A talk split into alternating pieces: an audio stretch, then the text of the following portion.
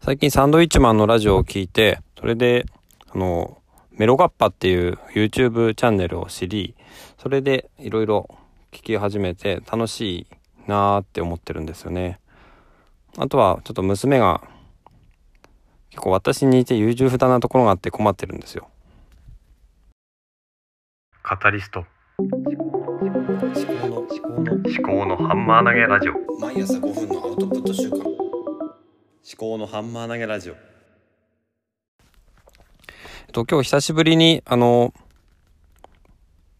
ポッドキャストを配信するんですけどまあ昨日と一昨日はちょっとまあ半分休みみたいな感じで一応少し話だけしましたけどもなんかね、力が入らなくてですね、なんだろう、よくわかんないんですけども、まあ休んだんですね。で、別に休んでも休まなくても、まあいいんですが、ちょっと、せっかくなんで、もう一回話をしてみようかなと思って、えー今日も話をしているところです。で、うん、まあ未来の自分に、今の自分の、えー考えを、思いとか気持ちとかそういうのを届けるっていう意味合いでやってるんですけども、まあ、最近サンドウィッチマンが、まあ好きだった、もともとすごい好きだったんですけども、そういえば好きだったなっていうことを思い出して、で、あのーまあ、ここ1年ぐらいは、あのー音声コンテンツ、 Voicy とか、ポッドキャストとかをよく聞き始めて、それで野村高文さんのポッドキャストとかをよく聞いてたんですね。そして、そしたらあのーポッドキャストでは聞けない、その、TBS ラジオのテンカイズっていう水曜日の夜やってる番組があって夜9時から。で、それで、まあ野村さんは毎回出てくるわけではないんですけども、まあ多分出てくる時もあって、それもちょっと気になるなと思って、で、うちは、そのエリア外なんで、全然聞けないので、ラジコっていうアプリを入れて、ラジコだと、この、放送から1週間以内、えーは聞けるっていうことで、ラジコで、で、ただそれはあの、有料会員にならないといけないので、月額300円かちょっとぐらいですかね。それで、有料会員になって、それで、えーラジコで、えー天海図の野村さんのを聞いてていたところ、あの、サンドウィッチマンの番組もそういえばあったなと思って、ラジオ番組ですね。日本放送だったかな？その、サンドウィッチマンラジオショーサタデーという番組があって、それね、ポッドキャストもあるんですけども、冒頭の20分ぐらいのフリートークしかポッドキャストには入ってこないので、それで、例えばラジコだったら全部聞けるじゃんって思って、それで聞き始まったんですけども、まあまあ、まあ、面白いですね、やっぱりね。まあ私はサンドウィッチマンが好きだったので、やっぱ面白いなと思って、それで聞き始まったんですけども、そしたらなんか最後、番組の最後のエンディングテーマが、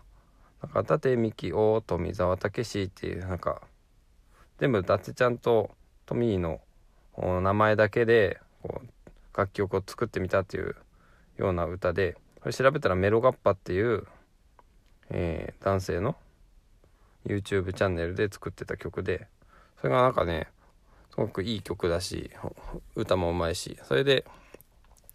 もう一回聴き始め、そのメロガッパっていう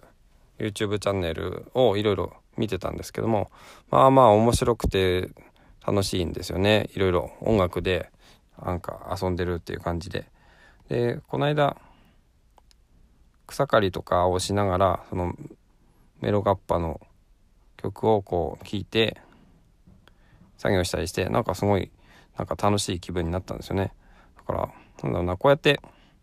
ポッドキャストを配信したりとか、ポッドキャストを聞いてばっかりじゃなくて、楽しいこともどんどん入れてった方が、入れてか、入れてってなかったなって思ったんですね。楽しいものとか。なんか、こう、真面目っぽい感じになりすぎてたんで、もうちょっとこう、ふざけて生きていった方が楽しいなって思ってるんですよね。で、まあちょっと話は全然違いますけれども、うん。朝ね、あの、まあ子供を起こしたら着替えさせるんですけれどもね、長女がなかなか優柔不断で服を選べない選べないってことでなんかいつもそんなに時間かかんないんですけどねうんなんか選べないとかってなってなんで選べないのかさっぱりわかんないんですけどねから朝はすごいギリギリになっちゃってだからまあとにかくね前の日とかに選ばせるしかないのかなと思ったりもしてちょっとどうしたらいいのかなっていうふうにね今考えてるところです。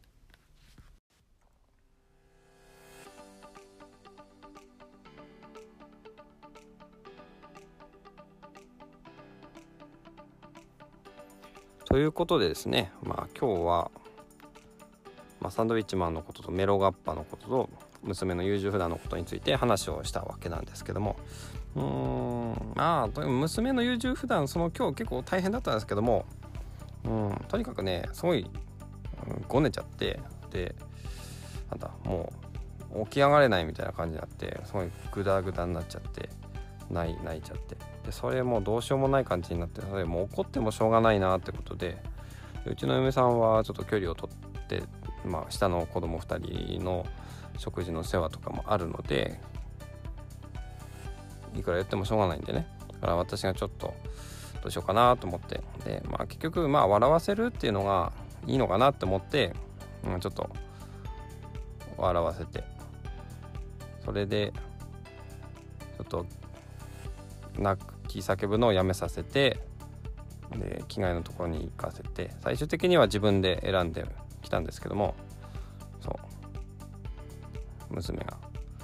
がねこう機嫌が悪くなっちゃうとなんか引っ込みがつかないっていうところがあるのかなって子供って難しい、まあ、大人もねまあ難しい感情のコントロールとかね難しいところありますけど子供はもうなんでこうなってるのか何で自分がこんな気持ちになってるのかなんで泣き叫んでいるのかって結局なんか泣いてるうちに分かんなくなっちゃうのかもしれないですよね。そんなことをちょっと考えた今日の朝でしたではまた。